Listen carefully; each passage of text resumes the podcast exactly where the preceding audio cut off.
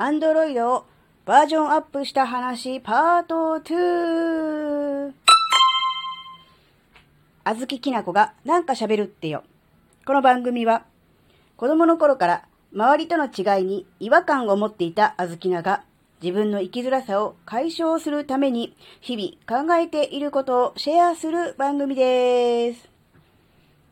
こんにちは、あずきなです。えっと、アンドロイドをバージョンアップしたっていうことは、え前回、えー、お話をしてね。で、うーんとね、その他に、ちょっとね、あ、これもしかしてバージョンアップしたからかなって思うことが一個だけあるので、えー、歌には載せませんが、えー、お話ししたいと思います。それはですね、充電の持ちが良くなったかもしれないですね。電池の持ちが改善したかもしれないですね。うんとね、あずきらはバージョンアップする前までは、なんかね、電池の減りがすごい早かったんですね。えー、っとね、朝起きた時は100%なんですけど、だんだんこう減ってって、お昼ぐらいには15とか、そのぐらいになっちゃうから、あの、午後もう一回充電し直して、で、夜寝るときもまた20とか15とかまで減るっていう、1日ね、フル充電を2回するぐらいな感じだったんで、もうこれ電池パックがもう、なんだろう、ダメなのかなとか、余計なアプリが入ってるから、うん、削除しないとダメなのかなとかね、はたまたね、なんか変なウイルスにでも感染したかなとかってちょっとね、怖かったんですけど、今回、えー、アンドロイドをね、12、バージョン12にしたところですね、全然、電池が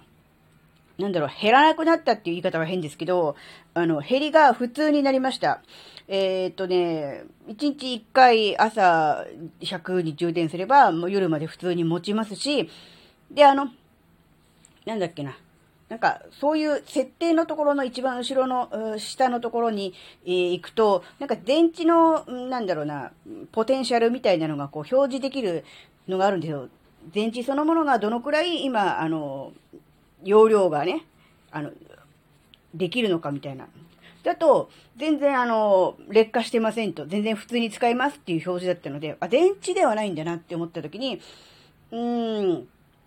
何かはわかりません。なんかバージョンアップすることによって、特にこう電池の減りを抑えるようなシステムが組み込まれているのかもしれないし、バージョンアップした段階で、えー、不必要な、えー、何かこう、電気をね、消耗するような、電池を消耗するようなものを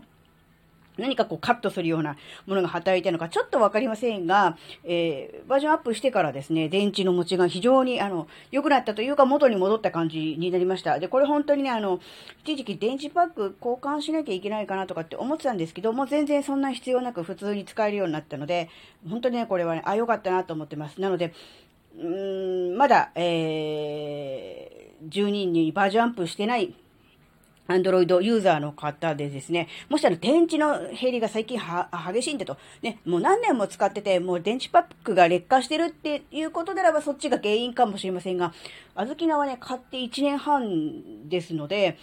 そこまで劣化してないんじゃないかなと思ってたんですが、えそのぐらいであれば、もしかするとバージョン12に、え、バージョンアップすることによって、電池の持ちが良くなるかもしれないっていう、そういうお話でした。これね、あくまであの、サンプル1、あずきなの場合、ですので、すべての人が、えー、電池のね、持ちが改善するとかね、改善するというわけではないとは思うんですが、ちょっとね、やってみるのもいいと思います。なので、まあ、めんどくさいから後ででいいやって思ってて先送りしていたり、なんだろう、前のね、あずきなみたいにバージョンアップした途端に使えなくなるアプリがあったら嫌だなと思って、えー、先送りしてる人いるかもしれませんが、ね、あのーそういう、なんだろう、効能というか、意外な、えー、改善点もね、ありましたので、ね、ちょっとね、検討してみるのもね、いいんじゃないかなっていう、そういうお話でした。はい。今回のお話があなたの生きづらさ、解消のヒントになれば、とっても嬉しいです。ここまでお聞きくださり、ありがとうございました。それではまた次回お会いしましょう。バイバーイ。